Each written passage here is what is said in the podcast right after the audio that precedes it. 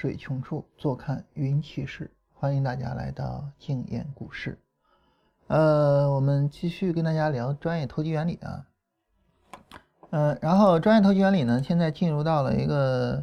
呃比较有意思的部分，就是开始聊风险啊。这个比较有意思啦，这个基本面终于聊完了啊，这个不懂的东西啊，这个终于结束了。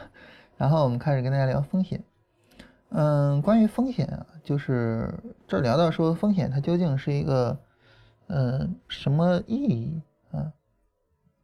那么风险的意义呢，就是在维克多看来，就是呃你去判断市场上涨呃上涨百分之 x 和下跌百分之 y 的一个几率，嗯，就是判断这样的一种方式，嗯，也就是说它的风险就是它下跌的可能，它的收益就是它上涨的可能。做交易呢，从本质上来说，就是一个冒着风险去追求收益的过程啊，这就是做交易。所以，对于我们做交易来说呢，就是我怎么样能够去更准确的衡量我的风险，然后更准确的去追求我的收益，就是一个很重要的一个方面。当然，对于很多人来讲呢，他会觉得不可能啊，他会觉得不可能。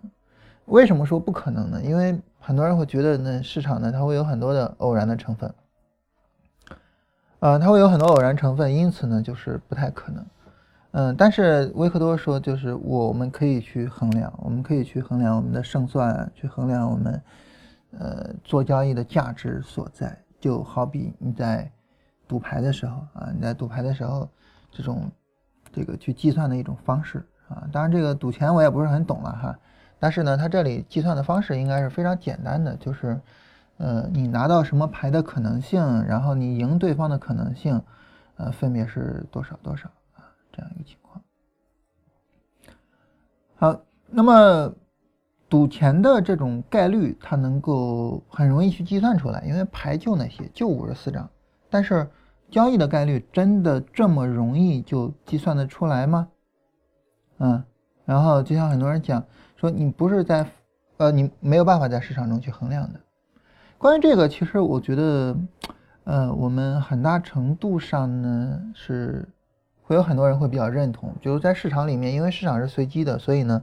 很大程度上你没办法去衡量这种可能性。这种所谓的市场随机啊，它指的是什么呢？这种所谓的市场随机指的是对于市场来说呢，它是没有边界的，就是这个边界会随着。行情而变化，你看现在的底线是两千以下，那市场再跌跌破两千，它这个底线就又扩大了，所以它是没有边界的，所以市场是因此而说呢，市场是比较复杂的。呃，我那时候特别早的时候，嗯，做外汇，然后我爱人有一次看到我做啊，然后因为做外汇都是做短线啊，做做做做日内做短线。他有一次看到我做，然后就看着，因为我当时就是看着分时头做啊，非常简单。然后他就说：“哎，你看这个高点是，就这个线是永远不会被突破的。然后你就到了这个线，你就卖空它。然后这个线是永远不会被跌破的，你到了这个线你就买就可以了。”他这么讲啊。但是，呃，我们知道这个线它本身是变化的，就当你市场不断上涨的时候，这个线就会往上抬；反过来，当你市场不断下跌的时候呢，这个线就会往下走。所以市场它其实是永远这么在去变的。那么因为市场这样永远在去变，所以这种情况下呢，它没有边界，因此呢，它的可能性是无限的啊，这是市场比较可怕的一个地方，就是它任何可能都有啊，任何可能都会走出来。你比如说像围棋，围棋呢，它的可能性是非常大的。呃，围棋有句话叫“纵横十九道”啊，迷煞天下多少人。它纵横十九道，然后它的可能性呢，你你去计算，你会发现这个围棋的可能性，嗯，我忘了是谁计算的，说是比宇宙中的粒子的数量还要多啊，就这样的纵横的线，然后你每下一个子啊，然后对方再下一个子，然后它的这种可能性是比宇宙中的粒子还要多。啊，就围棋的可能性也是比较多的，但是呢，围棋它有一点就是它是有边界的，它是有一个明确的边界的。好，尽管你的可能性非常非常的多，以至于多到了连宇宙中的粒子的数量都比不过你，但是只要你是有边界的，只要你的可能性是有限的，这个时候就没关系，电脑就可以搞得定。时间问题，对吧？时间问题啊，国际象棋的这个可能性比较少啊，因此呢，嗯，很早很早这个电脑就干掉了国际象棋。当然围棋的可能性比较多，所以我电脑我很难干得过你。但是没关系，时间问题。然后，呃，你只要是有边界，只要你的可能性是有限的，我就能搞得定。所以我们知道，现在阿尔法狗已经能够，就是把我们的世界第一都打哭了的那种程度啊。最后，呃，柯洁打到最后一盘的时候，是打到最后一盘还是倒数第二盘，我记不清楚了。就在在休息区哭，然后哭完了之后又回去下。就代表了一种人类的尊严，就是我我无可奈何，但是我仍然要去抗争。但与此同时呢，也代表了机器的一种特性，就是但只要你是有边界的，那么好，我就可以搞得定。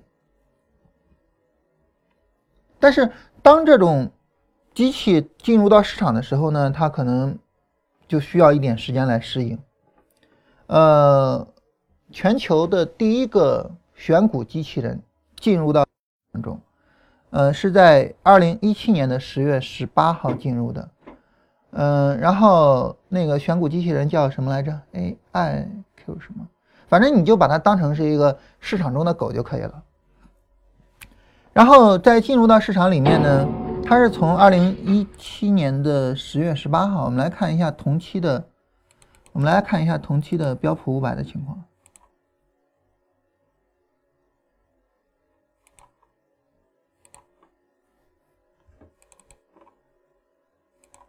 啊，这个是标普五百的走势，然后它从十月十八号，从十月十八号到现在，啊，标普五百是略微的有一点点上涨。十月十八号的收盘价是二五六零，啊，而嗯，现在是二五八二，啊，然后呢，涨了有涨了有百分之一吧，啊，略微有一点点上涨。然后那个阿尔法狗就是做股票的那个阿尔法狗啊，你可以把它想象成阿尔法狗，它的呃收益是负的百分之三点八，好像，也就是说跑输给标普五百，跑输了呃百分之四点八，这是做了一个月的情况啊。但是呃，很多人开玩笑啊，说这个阿尔法狗说，呃哥们儿让你一个月，很多人开玩笑。但是我我我我们说，首先呢，就是第一点就是。那只智能选股、智能交易的那个人工智能，它需要一点时间来适应，需要一点时间来适应市场。但另外一方面呢，我觉得一个很重要的方面就在于，呃，市场它是没有边界的，没有一个框，所以它跟围棋跟什么都不一样。所以它不仅仅需要一点适应，而且它需要你一个。漫长的一个过程来学习这个东西，啊，也就是说，我们通过这个例子来说啊，就市场是复杂的，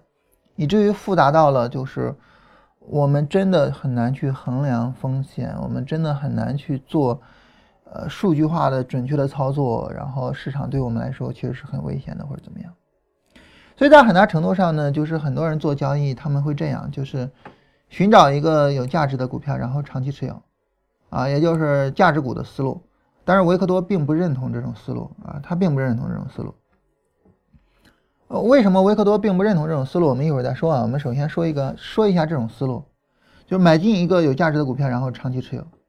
然后，因为我们跟这个一个合作公司啊签了一个读理财类的书的合同，就是大概有那么几本书啊，跟大家去读。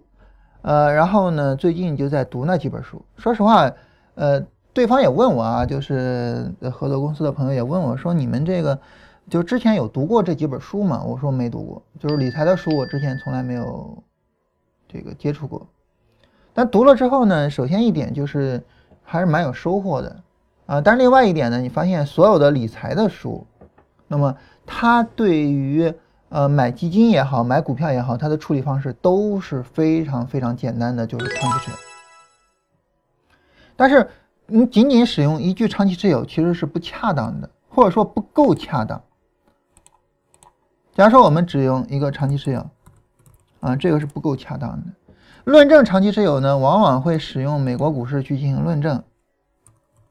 啊，那么根据美国股市的情况，就如果说你呃持有五年，比如说呃持有一年，假如说你买一只股票，你持有一年，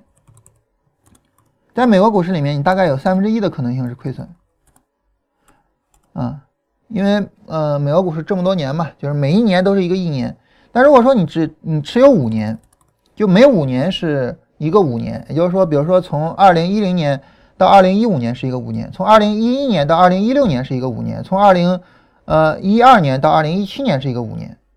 啊，所以从二零一零年至今，我们已经经历了三个完整的五年了，啊，它不是说二零一零年到二零一五年，二零一五年到二零呃二零年，二零二零年到二零二五年，不是这样哈。如果说你持有五年的话，那么你亏损的可能性是多少呢？嗯，我记得好像是百分之七还是百分之多少的一个亏损，我记不太清楚了。就亏损大幅度降低，呃，但是如果说你持有十年，只有百分之零点几的可能性是亏损的，也就千分之几的可能性亏损。你持有美国股市二十年，最低表现、最差的表现啊，持有二十年最差表现，年化收益百分之三，最差最差的表现，你持有二十年，也就是说没有任何亏损的可能性。所以他们会讲说你长期持有，但是这个我觉得没有那么简单，没有那么简单，啊，没有那么的简单在于什么呢？嗯，就在于首先第一点，就是长期持有这个东西它不是没有条件的，这个条件就是，呃，这个股市要具有成长性，这个股市要是比较强的在往上走的，所以你看美国股市它就比较适合论证长期持有。但是如果说不是美国股市，当然咱们也不不以中国股市做例子哈，这个太打击人了。咱们来看一下日本的股市。如果你在日本的股市里面长期持有，你觉得会怎么样呢？你觉得在日本的股市里面长期持有，呃，假如说你长期持有二十年，嗯，我们来看哈，这的高点是八九年、九九年、零九年，持有二十年是到零九年，然后零九年。零几年在这儿，哎，正好从这个最高点到这个到这个最低点，正好是二十年。也就是说，你在日本股市长期持有，然后你持有二十年，然后你的资产缩水了百分之多少？从三万八到六呃到七千，呃三万九到七千，嗯，你缩水了三万二，三万二是三万九的百分之百分之七十多。我我这个算账有问题吗？如果算账没问题的话，就是你持有二十年，然后你的资产缩水了百分之七十多。如果在这个过程中，这二十年中市场还有通货膨胀，嗯，就是那么你的缩水会更严重。这也是二十年啊，你不能说美国股市的二十年是二十年，日本股市的二十年不是二十年吧？所以很多人在去论证长期持有的时候，都会说，哪怕你以一个最高点买入，你持有二十年，你最差也能挣个百分之三年化收益啊，年化收益百分之三。年化百分之三，二十年就多少了？这个这个复利我也不太会算啊。嗯，我想想啊啊，大概不到一倍啊。年化百分之三，持有二十年，小一倍啊，小一倍。但是，嗯嗯嗯嗯嗯，美国股市是股市，日本股市也是股市，你持有二十年，然后你的资产缩水了百分之七八十啊，对不对？所以从这个意义上来讲呢，就是长期持有它不是没有条件的，你必须在一个成长性的市场里面去长期持有。你比如说从七零年到九零年，那在日本股市长期持有就可以。啊，当然从九零年到一零年，你在日本股市长期持有就不行，尽管也是二十年，啊，但是就不行。就就就这么一个概念，就这么一个概念。长期持有它有一个最基本的条件，就是这个市场是要有长是要有成长性的。当然你说我我假如说我选一些好股票，然后我就长期持有，那么好股票也会有一个问题，就是股票的好坏，啊，股票的好坏呢是动态的，股票的好坏是动态的。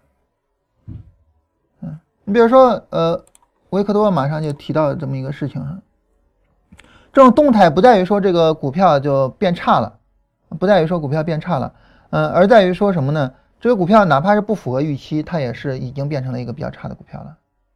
嗯，你比如说这提到，呃，一九七零年初，然后有一家公司评估某一只股票的价值是一百一十美元，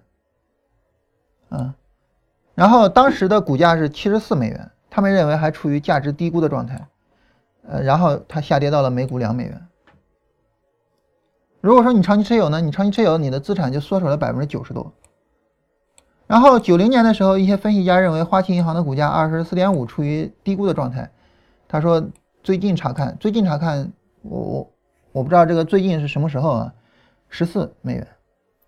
你想花旗银行它不应该出什么问题吧？花旗银行你就可以想象买中国的中国银行或者是工商银行或者什么的，它不会出什么问题吧？但是呢，但是从二十四跌到了十四，跌了将近有一半。所以长期持有它是有前提条件的，不是盲目的就可以长期持有的。这个。呃，所有的理财的书不会告诉你，所有的讲价值投资的书不会告诉你，但是我告诉你，做任何事情呢都有它的前提条件，啊，你把它的前提条件搞清楚了，在它的前提条件的基础上去做这个事情才有意义，否则就没有意义。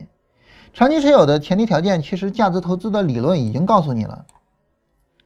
就是安全边际，也就是说它跌的越狠，然后呢，你有拥有越大的安全边际，你去持有。会越好，啊，那么这是一个思想，成长性，这是第二个思想，啊，也就是巴菲特的护城河。就这两个思想是基本的，一个有安全边际的，一个有护城河的股票才能够长期持有。一只股票你买的时候没有安全边际，首先你就比较危险了。所以不要随便的去听那些人说，哪怕在历史最高点买股票，然后长期持有多长多长时间也无所谓，有所谓的。真的有所谓的，不要不要去，我我我就觉得这种言论很不负责任，就好像是你搞定了其中的一项，其他的项再差都无所谓，怎么可能呢？啊，你对象是个好人，他即便是再穷都无所谓，这不扯淡吗？对吧？两个人每天开水煮白面，开水煮白面，那时间长了感情也没了。我前两天有一朋友跟我讲，说他的妹妹。然后跟他对象，跟他对象呢，他们两个，他对象是，就是他找的一对象是北京人啊，他妹妹是外地的。你按道按道理来说，一个外地人找到一北京人应该高兴啊，但是他说他对象家的情况有点特殊，嗯，反正也不知道什么原因吧，就是，呃，还是老宅子，七十七十来平，祖孙三代在一个七十平的房子里面，祖孙三代啊，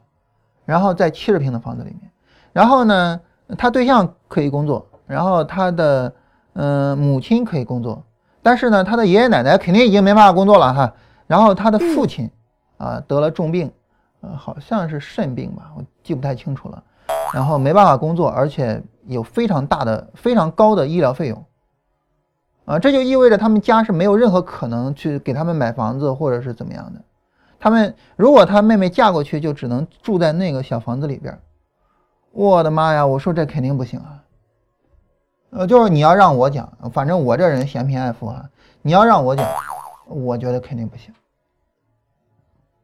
就是呃，当祖孙三代住到一起的时候，这个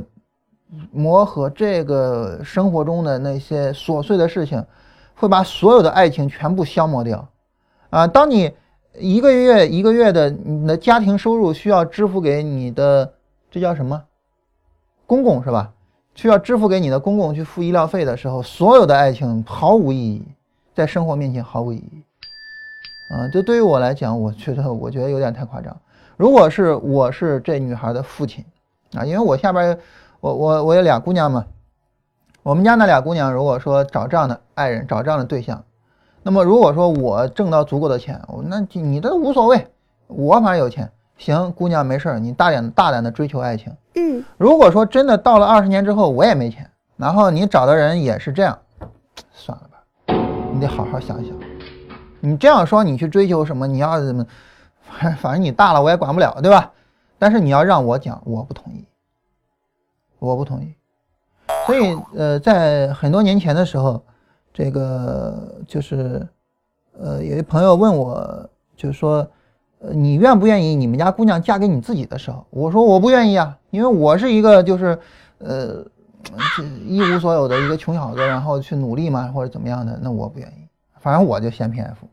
我觉得这是一个非常基本的一个东西啊，就是非常非常基本的一个东西啊。那么你应该就说尽量的把那个最底线给保住。如果说咱最底线都保不住的话，然后你非得说为了爱情，为了什么，为了什么我，那种东西没有意义的啊。所以对于一家企业来讲也是一样子啊，对一家企业也是一样。所以有可能说，你到时候你会发现，你的爱情本来是七十四美元，然后现在跌到了两美元，啊，很惨，啊，所以对于我们来说呢，就生活中的事情呢，它还会有一些人性化的东西在里面，它还会有一些关怀性的东西在里面，还会有一些像爱情诸如此类的我们值得我们追求的美好的东西在里面。但是市场里面没有，啊，市场里面你就嫌贫爱富就完了，市场里面没有任何其他东西，你就就就一条就完了，我就只找那个能给我挣钱的股票。如果说一只股票你长期持有，它没办法给你挣钱，对不起，我不长期持有。市场里面没有任何东西是呃鲜艳的，它就是对的。你像爱情，它就是对的，它是个鲜艳的东西；亲情，它就是对的。啊，对了，一说到亲情，我想起来，明天后天两天没办法做直播啊，明后两天我都要去医院啊。唉，就是我自己的亲情这一块啊，这个要往医院跑啊，明后两天啊都需要去，然后明后两天都没办法做直播，这。这事儿我经常忘啊，这个年龄大了，经常忘事儿啊。就是对于亲情来说，它是先天的，它是一个鲜艳的，它是一个就是它就是有价值的。就是你说你你你你你工作，然后做直播，然后吸引来更多人，你挣钱，对不起，你别挣钱，你先把亲情这一块给我弄好了再说啊。所以它是鲜艳的，但市场里面没有这种东西，市场里面没有说呃什么方法就是好的，什么方法就是对的，什么什么什么没有没有。长期投资也不对，长期投资也不是说它就是对的，啊，你在日本股市你长期投资你试试，啊，然后比如说这个振兴做定投啊，振兴这段时间定投赚了百分之四十，哇，羡慕的我呀，哇，振兴爸爸求抱抱啊，然后，但如果说振兴在日本股市定投呢，他能挣着钱吗？这就不好讲啊，当然现在的日本股市比咱们好啊，现在的日本股市。呃，人家这个零八年之后，人家从八千点，现在已经到了两两万多点啊，人家已经翻了三倍了，人家比咱好啊。但是在长达二十年的时间里面啊，啊，从八九年一直到零九年啊，长达二十年啊，日本股市就是这么一个熊样。在这样的一个环境里面，你无论是定投也好，长期持有也好，你说你，对吧？市场里面没有任何东西是鲜艳的，市场里面没有任何东西说我就是好的，长期持有就是好的或者什么没有，啊，它就是这么残酷，啊，这是我顺便跟大家聊一下啊，因为最近这个这个东西给我的冲击特别大，因为你是做股票的，然后你就老听着一群讲理财的人说，哎呀，股做股票很简单，做股票长期持有就可以了，定投就可以了，你受不了，你知道吗？你受不了啊，就是你专业的事情被人贬低的，就是长期持有就可以了。你受不了，啊，然后啊，什么越跌越好啊，越跌我就可以买进更低的筹码啊，这是一件多么好的事情啊！哇，我看着真真真真真真受不了啊！然后你有本事，真的，你八九年投胎到不是八九年投胎哈，你你穿越到八九年的日本股市去，然后你跟我说越跌越好，越跌就有越便宜的筹码，越跌我 未来挣的钱越多，你有本事你穿越回去，然后你说这话，对吧？啊，我们现在就是站着说话不腰疼啊！我们国家的股市对于股民还是非常友好的。怎么讲非常友好呢？首先呢，就是我们时不时来个大牛市，而大牛市里面所有股票一起涨啊，没有不涨的股票。其次呢，你一个个股再烂啊，你你不退市，不退市你就有所谓的壳资源，就其他的公司就可以借壳上市啊。三六零前面借借借哪只股票上市来着啊？然后就瞬间飙涨嘛。所以我们国家的股市对股民还是非常友好的。啊！但是你进到你进到日本股市看看，你到香港股市看看，香港股市里面，香港股市里面这个这个这个股票啊，呃，指数啊走的还是很好的。但是呢，你去看个股，一大堆的个股，哎呀，真的没有一点点生气，一大堆的个股，两年没有成交量，两年啊没有一点点成交量，一手交易都没有啊，很正常。你到那儿，你到那种股市里面，你去看看去。那我们国家这股市对股民还是非常友好的，成交量你再低的成交量，我们看换手比较低的，反倒是那些大盘股或者是什么的，啊，然后就没有说哪个垃圾股没有成交量的。我们看最高的市盈率，洛阳玻璃换手也有，换手也有，对吧？所以就是我很大程度上被宠坏了啊！我们国家的股民很大程度上被宠坏了，不知道风险在哪里啊，不知道市场还是有风险的啊，长期持有就一味的长期持有。当然这个。呃，对于我来讲，我认同长期持有，但是我要求的就是你要在理解长期持有的前提的情况下去做长期持有，你不要盲目的长期持有啊。但是维克多就属于是完全不认同长期持有了，因为维克多他就是一个，呃，他就是一个这个做波段的人，嗯，他就完全不认同啊。这个还是我们俩的一个区别啊。我比维克多更，我我我认为我比维克多更理性一些啊。维克多就属于是。我认可的我就认可，我不认可的我就不认可啊。然后经济学理论、凯恩斯理论我就不认可啊。当然我比较理性啊，我觉得任何一个理论在它的假设前提的框架下我都可以认可，任何一个理论超出它的假设前提我都不认可。你对于我们的理论，大家知道我们的理论有一个假设前提叫涨跌轮换，啊，涨跌轮换。然后如果市场是涨跌轮换的，你就可以用我们的理论。假如说，假如说啊有一个市场，呃，然后呢它没有任何的涨跌轮换。就是前一个价格永远高于后一个价格，然后它永远在往上，永远在往上。好了，那么我们的理论就不适合啊。只要它是这样，我们的理论就不适合啊。但是它哪怕是有一个价格往下，然后下一个价格再继续往上，好，我们的理论就适合了，因为它这儿就有涨跌轮换了。所以我们的理论的前提就是涨跌轮换，只要市场是涨跌轮换的，它就适合；只要市场没有涨跌轮换，啊，前一个价格永远高于后。这个后一个价格永远高于前一个价格，市场永远在往上涨，我们的理论就不适合。所以你要知道任何理论的它的适用范围，然后你才能使用这个理论。好，那这是关于我们就顺便聊一下这个话题啊，因为最近，哎呀，搞得我很憋屈啊，这个你自己非常擅长的领域被人说的一文不值，哇，这种感觉，哇。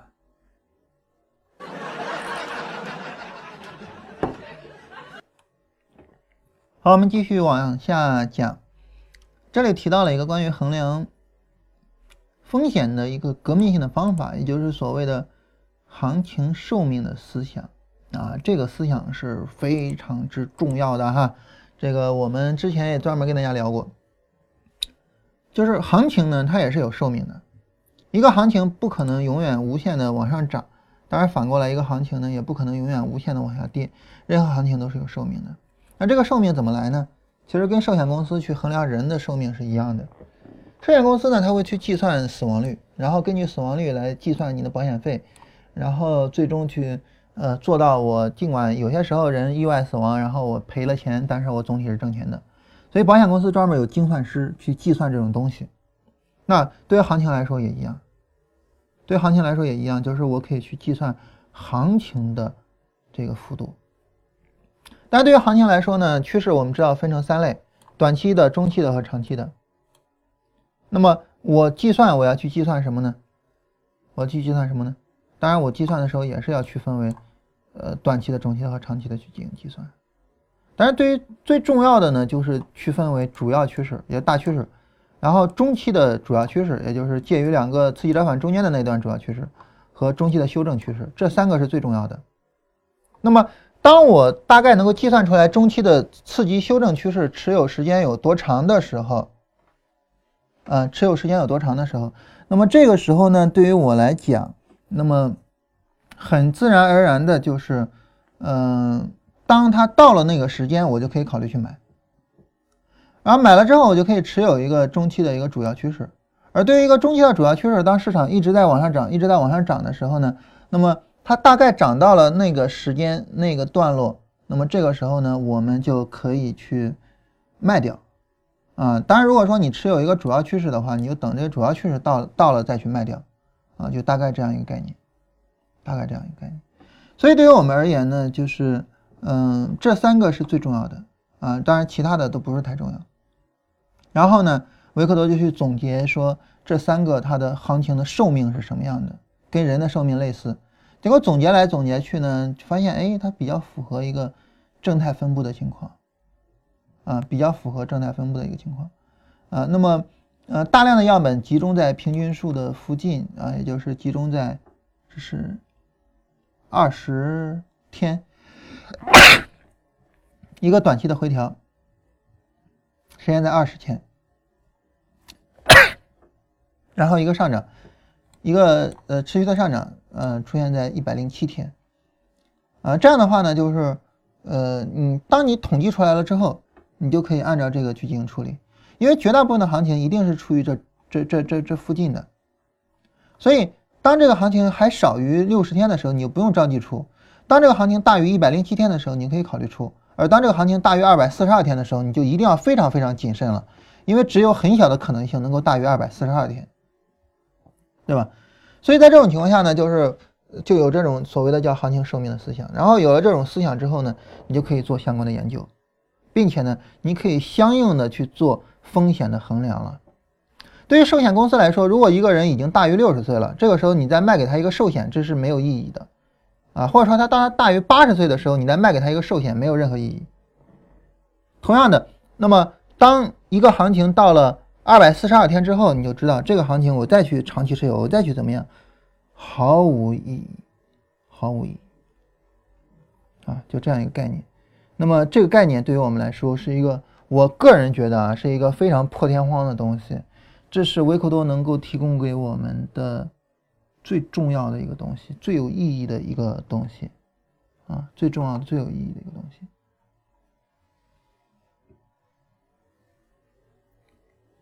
嗯，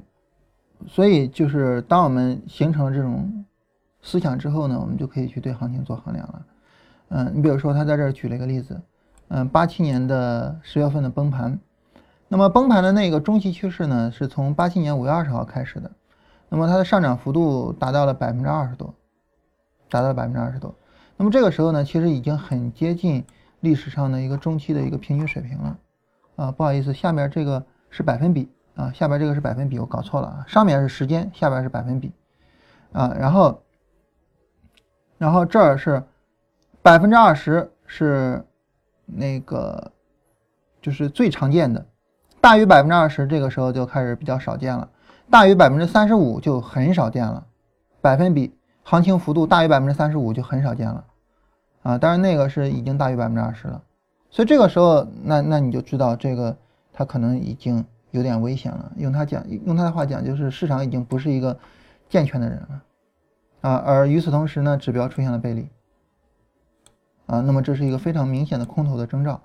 啊，这个指标的背离，啊，我们之前也说过哈，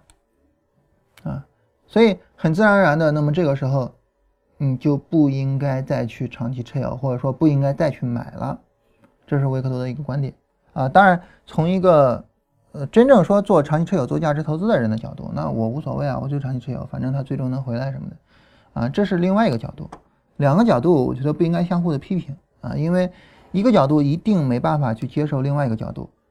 啊，所以没有必要去相互的批评，啊，然后他说我断然的出场，并且去等待卖空的机会，然后市场有了一个卖空机会之后呢，啊，他就开始去做卖空了，他就开始卖空了，所以，嗯，就是对于一个行情来说呢，因为行情它会有这样一个寿命，因此我们就知道，当行情到了这个寿命临终的时候，它的风险就会越来越高。所以维克多说，市场的风险是可以衡量的，它不像我们想象中，市场的风险是没办法衡量的。那么同样的，截止到八九年的时候，涨幅也是有百分之三十多，啊，运输指数暴涨了百分之五十二，这已经没有，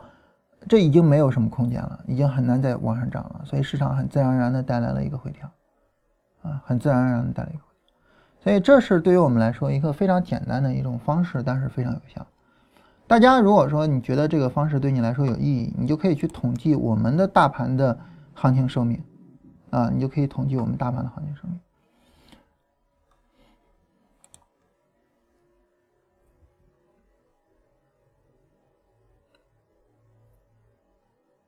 然后，当我们统计了大盘的行情寿命之后呢，我们就可以按照这种方式去配置我们的资本啊，配置我们的资金。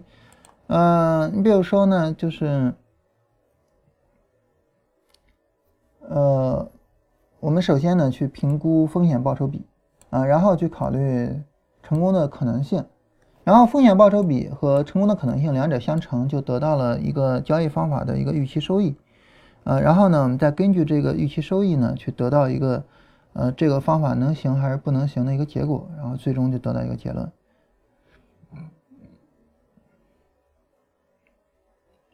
风险报酬比一个非常简单的一个计算方式，就是买进价位减去出场价位。其实这个应该叫止损价位，啊，买进价位减去止损价位，然后除以目标价位减去买进价位。啊，目标价位呢，这个时候你就可以根据图表来啊，阻力位、支撑位，也可以根据行情寿命来，啊，然后去大致估计一个目标价位，然后得到你的风险报酬比。对于维克多来讲呢，他是认为，如果说啊，你的风险报酬比是小于三比一的，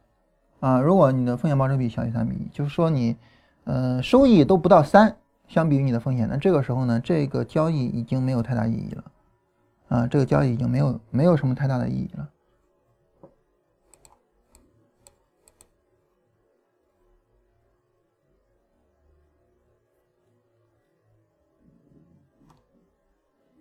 然后他举了一个黄金的例子。然后根据这个例子去计算啊，主要是告诉我们怎么样去计算。然后这个例子因为没有图啊，所以我们也不好去进行分析。但是大家应该很容易明白这个计算的方式。然后还有一个就是可能性，这个可能性怎么去计算呢？这可能性呢，就是嗯，当市场的趋势发生变化的时候呢，你就可以去找这个行情的一个可能性。嗯，你比如说，现在市场已经涨了百分之三了，那么它继续上涨百分之六的可能性有多大呢？啊，然后就发现百分之百，因为这样的走势一共十八个，最小的涨幅都有百分之九，所以它再涨百分之六的可能性是百分之百。但是如果说一个行情已经涨了百分之十了，那么它再涨百分之十的可能性有多大呢？我就可以相应的去做统计。嗯。如果说一个行情已经涨了百分之十，我的止损是百分之十，但是我发现平均涨幅是百分之十五，这个时候你发现，首先风险收益比已经不合适了，其次呢，它继续涨的可能性呢，啊，也降低了很多，啊，那这个时候可能就不太可靠。有人敲门这些，所以总体上来说呢，还是说，嗯，一个是概率，一个是风险报酬比，啊，我们从这两个角度去进行思考。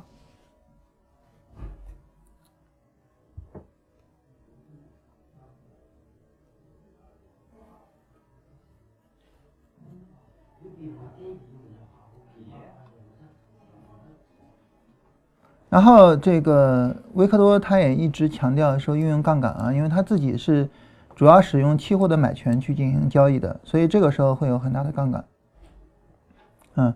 这是总体上的一个方式方法。然后这个总体上的方式方法呢，那么我们总结一下，就是呃利用杠杆原理，然后挑选适当的买进点和停损点，就止损点啊。然后呢，嗯，这样呢我们就去计算出来了，我最多亏损多少钱。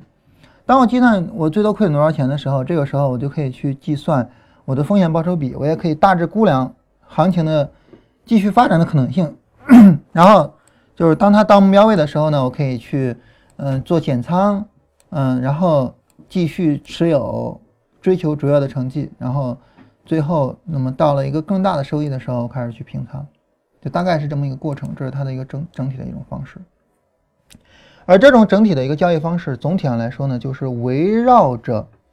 啊，就是围绕着它的那个，呃，行情寿命的思想来的。就那个行情寿命的思想，对我们来说是最根本的，嗯。然后最后聊了一个关于这个，呃，资产配置的一种方式，啊，就是，呃，我们怎么样去衡量，根据市场的风险啊，根据我们衡量的市场风险。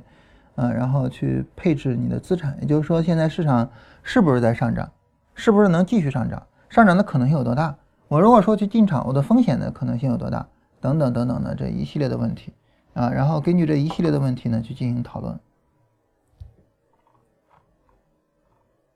啊，基本上就这样一个概念。呃，对于这个概念呢，就是我们最重要最重要的方式，最重要最重要的内容。今天我我我们讲的内容里面，我觉得最重要最重要的内容呢。嗯，一个是我跟大家聊的理念啊，第一个呢就是任何方法都有前提啊，都有它的前提，嗯，没有方法是鲜艳正确的啊，包括长期持有，因为很多人就觉得长期持有这事儿一定是对的，一定什么，但是不是这样的。第二点就是市场是残酷的。啊，它不是温情，呃，就是温情脉脉的，它没有任何的东西，就没没有任何鲜艳的、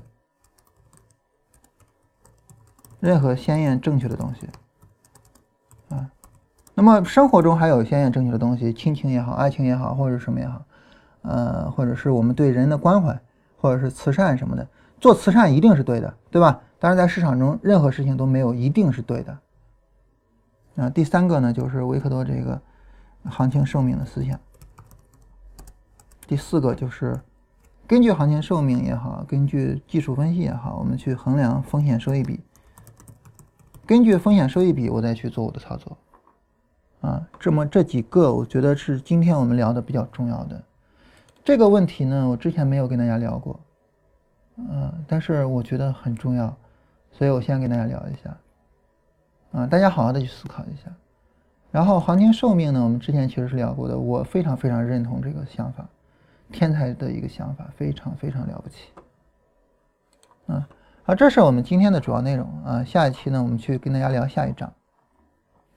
今天呢，我们聊这本书聊的内容稍微的快了一点哈，就是首先一个是大家有什么问题呢？我们跟大家聊一下；另外一个呢，我们跟大家聊一下关于行情、关于操作啊。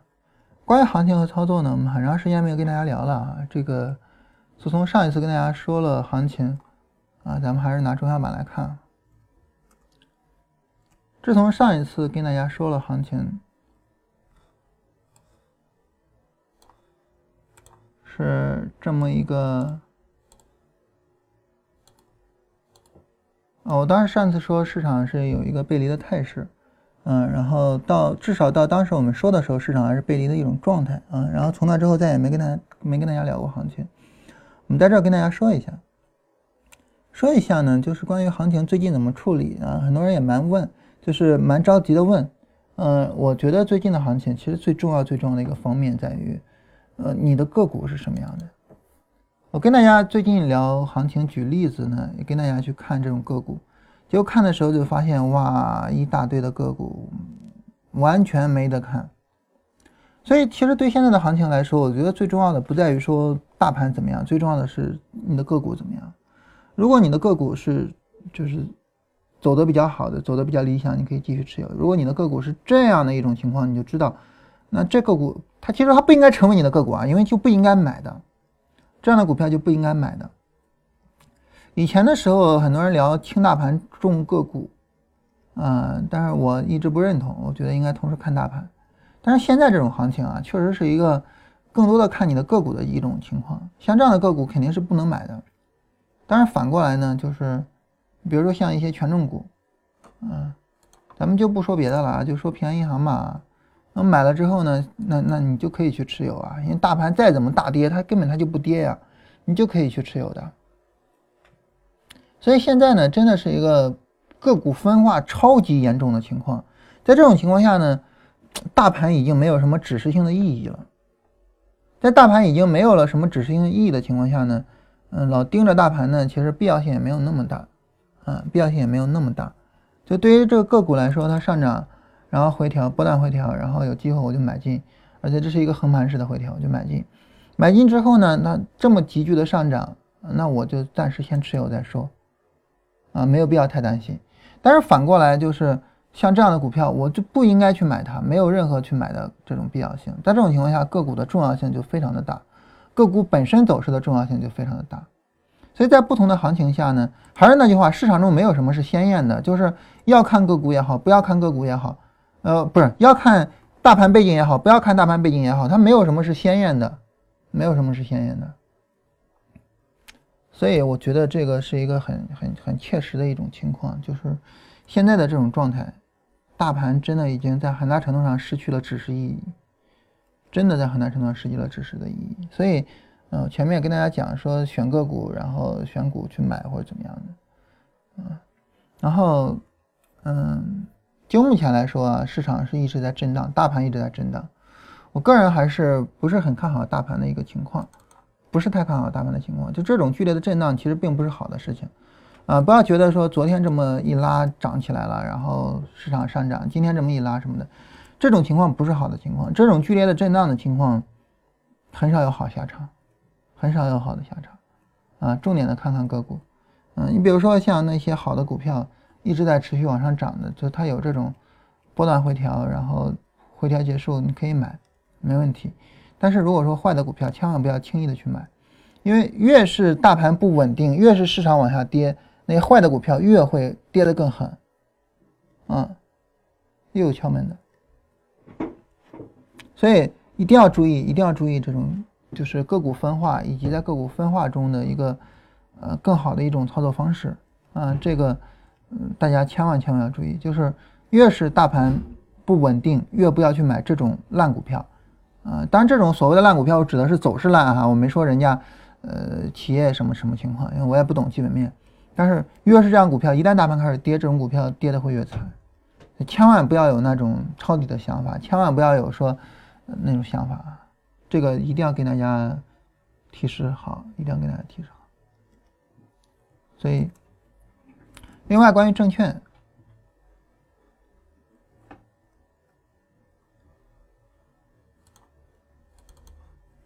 嗯，证券板块呢，今天是有一个急剧的上涨。这个走势哈，你可以说是一个波段回调结束，但是总体上来说，这个行情有点过于不稳定啊。你要说能不能买，其实行情走到现在，如果说这个上涨能持续的话，可以买，因为行情走到现在也不能说是呃，就是市场的牛市没有能够持续或者怎么样啊。我们知道第二波做证券是是可以的，但是。我个人不是太看好行情能够持续，当然这纯粹是个人的猜想，没有任何道理，啊，只是我个人的一个对市场的判断，或者说我个人的一个经验上的判断，没有任何道理，我明明确确的说哈，但是，嗯，我个人是这么想的，所以我不是太看好大盘。如果大盘后面能比较稳定的拉起来，证券股一定有一波行情。也就是说，如果你看好大盘的话，啊，那么你可以去买，而且我也说了，就是现在这个大盘的指示性作用。真的已经很小了，很小了，因为个股分化实在是太严重了。现在这个时候再看大盘没有太大的意义。买的时候，如果说你说我看好大盘，我要去买，买的时候买什么呢？买尽量的买就是稍微稳定一点的，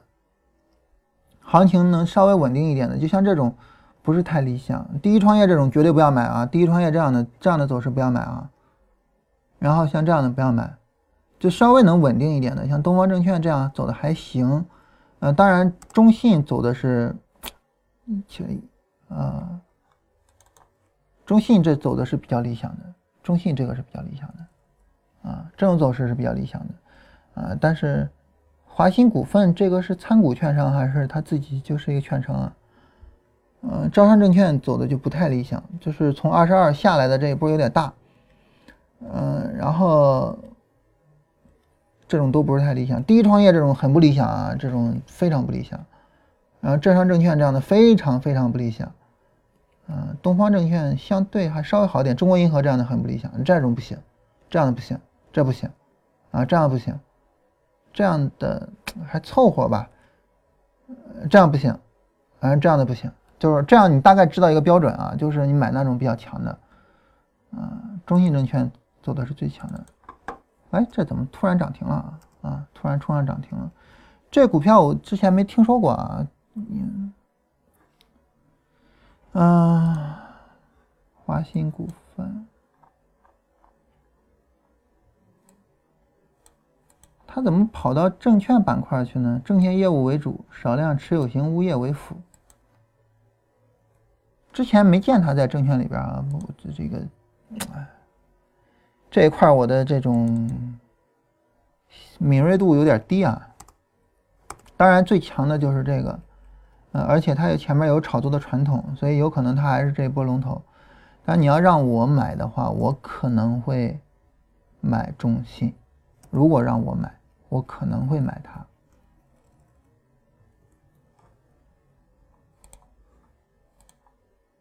大概证券是这么一个情况。啊，这是跟大家聊一下行情啊，就是，嗯，但是聊行情真的没得聊了，因为指数已经没有意义了，个股的分化实在是太过严重了。你包括中小板指，你说中小板指它对这个中小盘的股票就有指示性作用吗？其实也不是，中小板指呢，它也是中小板里面的，我们来看一下中小板的那个指数成分，它也是中小板里面的一百只股票。但中小板一共多少股票呢？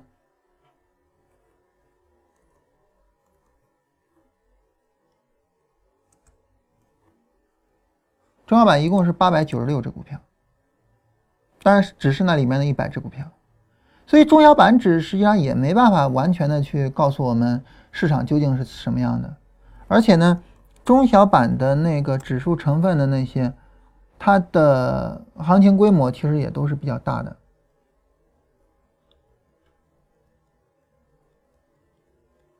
我们看它的流通市值，流通市值最大的是三千个亿，最小的也有四十三个亿，就它已经不算小了，不算非常非常小了。所以哪怕中小板现在跟个股的表现已经不是太接近了，所以现在分析行情真的很难，就只能说就是去更多的看自己的股票，守好自己的股票。这个时候最重要的，最重要的，千万。千万不要去抄底股票，千万不要有抄底的想法。一旦行情开始跌，这样的股票是跌的最狠的，千万不要有这个想法。我特别特别的跟大家说一下，好吧？因为行情一不稳定，行情这么一那个什么，就是大家又开始就是跃跃欲试。然后你看昨天涨那么多啊，这是一个标准的见底信号或者什么的，所以大家可能会着急。所以我想跟大家专门说一下。就是，当然这些时候我说的很多的也已经是一些主观上的判断了哈，因为市场真的太不稳定了，没办法。艾格拉斯这只股票，艾格拉斯，现在股票起名字怎么都这么奇怪呢？啊，才刚改了名啊，以前叫什么呢？我看一下，它以前叫什么名字啊？以前叫聚龙管业。你说你叫巨龙管业多好，大家知道你是干啥的。你整个艾格拉斯，我还以为你是从魔兽世界出来的。嗯，然后现在是从管业转到了互联网。哎，这样的股票是不是见底了？下跌趋势是不是结束了？大家觉得呢？很明显没有结束，对不对？很明显没有结束，啊，你要等再等一个回调再说，啊，再等一个回调再说，啊，说不定再出来一个 boss 就把它给干掉了哈。你看着现在大杀四方，然后捡经验，啊，捡金币捡的比较嗨啊，出来个 boss 把它给干掉了。艾格拉斯，哎。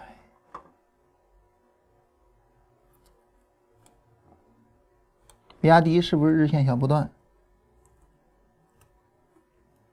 比亚迪算是日线小波段，降周期进场怎么进？降周期进场，你得下跌的时候降啊，你不能它上涨的时候降啊。它上涨的时候你还降什么周期？还进什么场啊？下跌的时候这一波下跌下上下，然后在这儿进场啊，降周期，对吧？所谓的降周期进场指的是下跌的时候啊，而不是上涨已经延续的过程中。大家看还有没有什么其他的问题啊？这个，唉，真的是有点想吐槽这个行情啊。然后我包括我们的资本市场，哇，这个艾格拉斯我，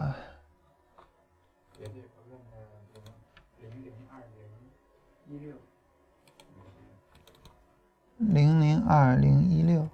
怎么了？啊，真心说，有一朋友说零零二零一六让我看一下，这种让我看一下就比较尴尬，因为我不知道要看什么。嗯，这只股票是一个比较典型的在底部长时间的大幅度的震荡的一个情况，也就是说从股灾以后，然后呢这一波大幅度的反弹以后，它就一直是震荡。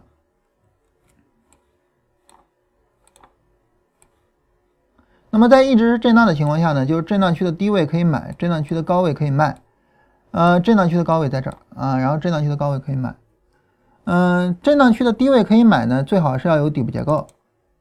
啊，这个底部结构不是太明显啊。震荡区的高位可以卖，就直接卖掉就行了啊。当然，你要是做空的话，就需要顶部结构。你比如说这儿是可以做空的，但咱股票不做空啊，我只是举这个做例子，这是震震荡区操作的方式。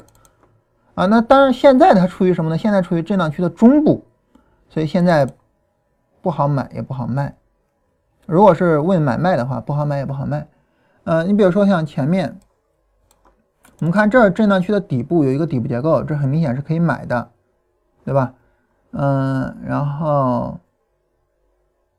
像这样的地方都没有太明显的底部结构啊。然后这儿算是有一个佛手的底部结构，这是可以买的。就震荡区的底部可以买，震荡区的高位需要卖掉，就大概就这么一个情况。它现在处于震荡区的中部，也就是一个上涨的过程之中。啊，当然目前这一波回调，因为受大盘的拖累啊，回调力度还是比较大的。嗯，走势不是太理想，但是还是能够期望说它有可能回到震荡区的高位的。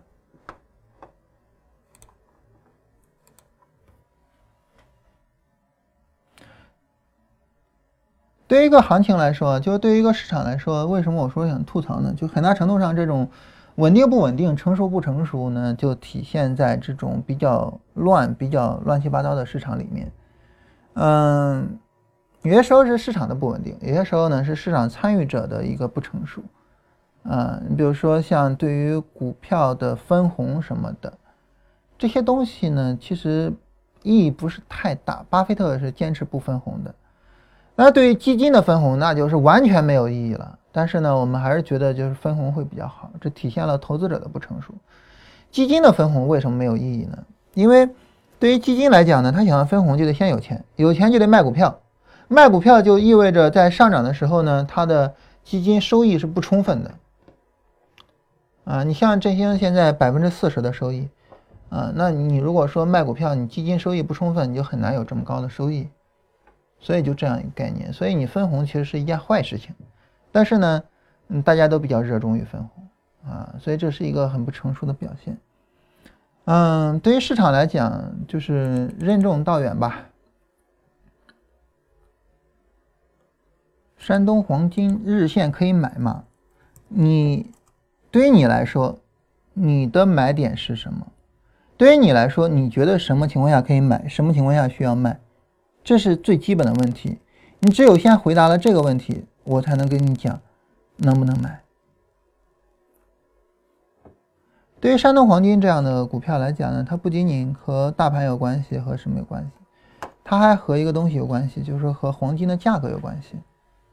和黄金价格有关系。山东黄金的历史最高点也是，呃，当时的这个黄金价格的历史高点，跟黄金价格的历史高点差不了太多，嗯。那么，所以呢，你看山东黄金，首先一个看它自己的走势，再一个呢看黄金的走势。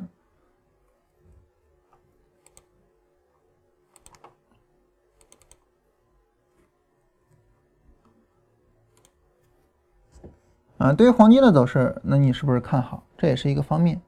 黄金这个走势走的不是太理想，走的不是太理想。嗯，按道理来说，这儿应该有个上涨。但是它没有涨得起来，所以如果让我赌的话，我我我我愿意赌黄金可能会有一波下跌，走的不是太理想，因此在这种情况下，我我不是太建议这么着急去买山东黄金，太着急了，不是说山东黄金不行啊，而是呃黄金本身的走势有问题。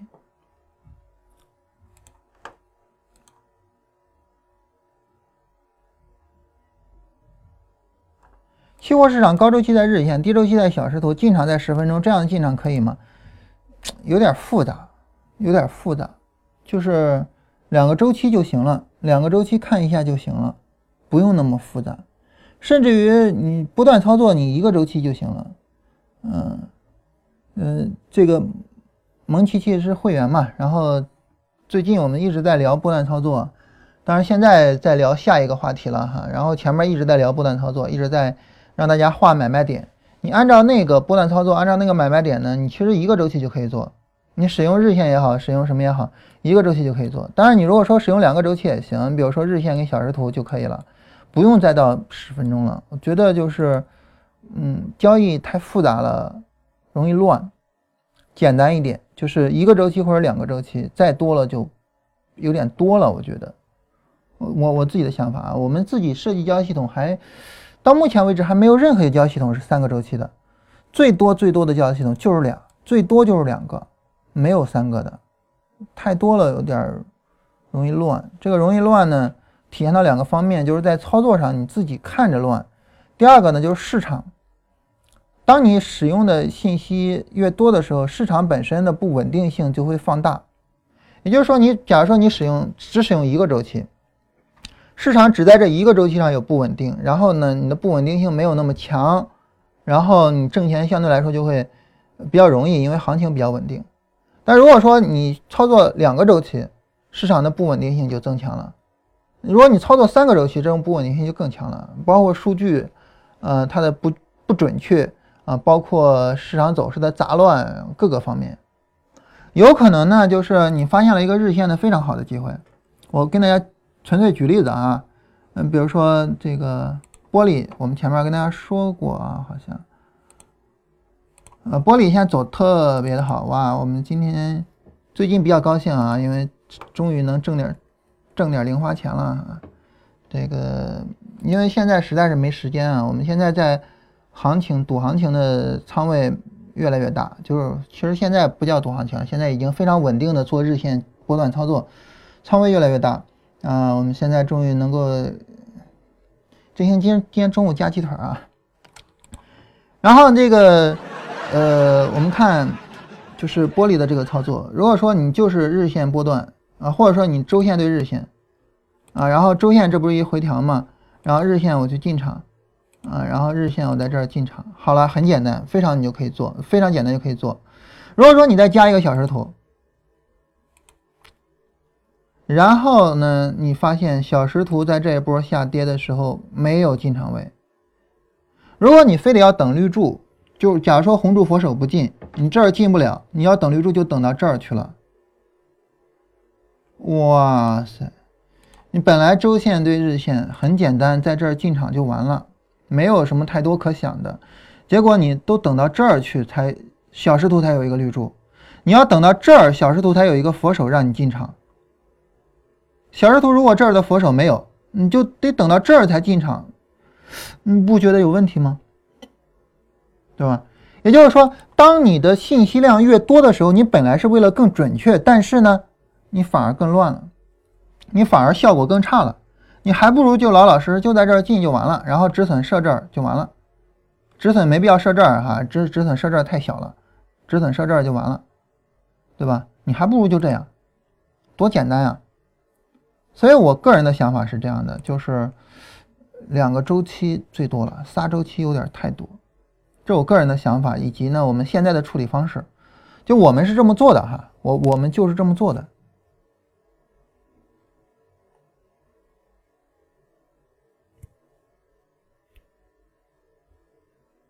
好，看大家还有没有什么其他的问题啊？没其他问题，我们就到这儿。嗯，然后明后天啊，我们两天停一下，明后天两天我都要去医院。嗯，然后那个今天下午。还有一个发一个公众号，然后把那个下给大家写出来。啊，今天下午这个有意思的是，啊，我原来写好的，然后找不着了，我就重新写一遍。所以大家如果说没有什么问题的话，我们现在就结束，然后我就写今天下午的那个公众号文章去啊。哎呀，太郁闷了！今天早晨到了之后，我在那找找半天也没找着，然后振兴那儿也没有。好，那我们今天就到这儿吧。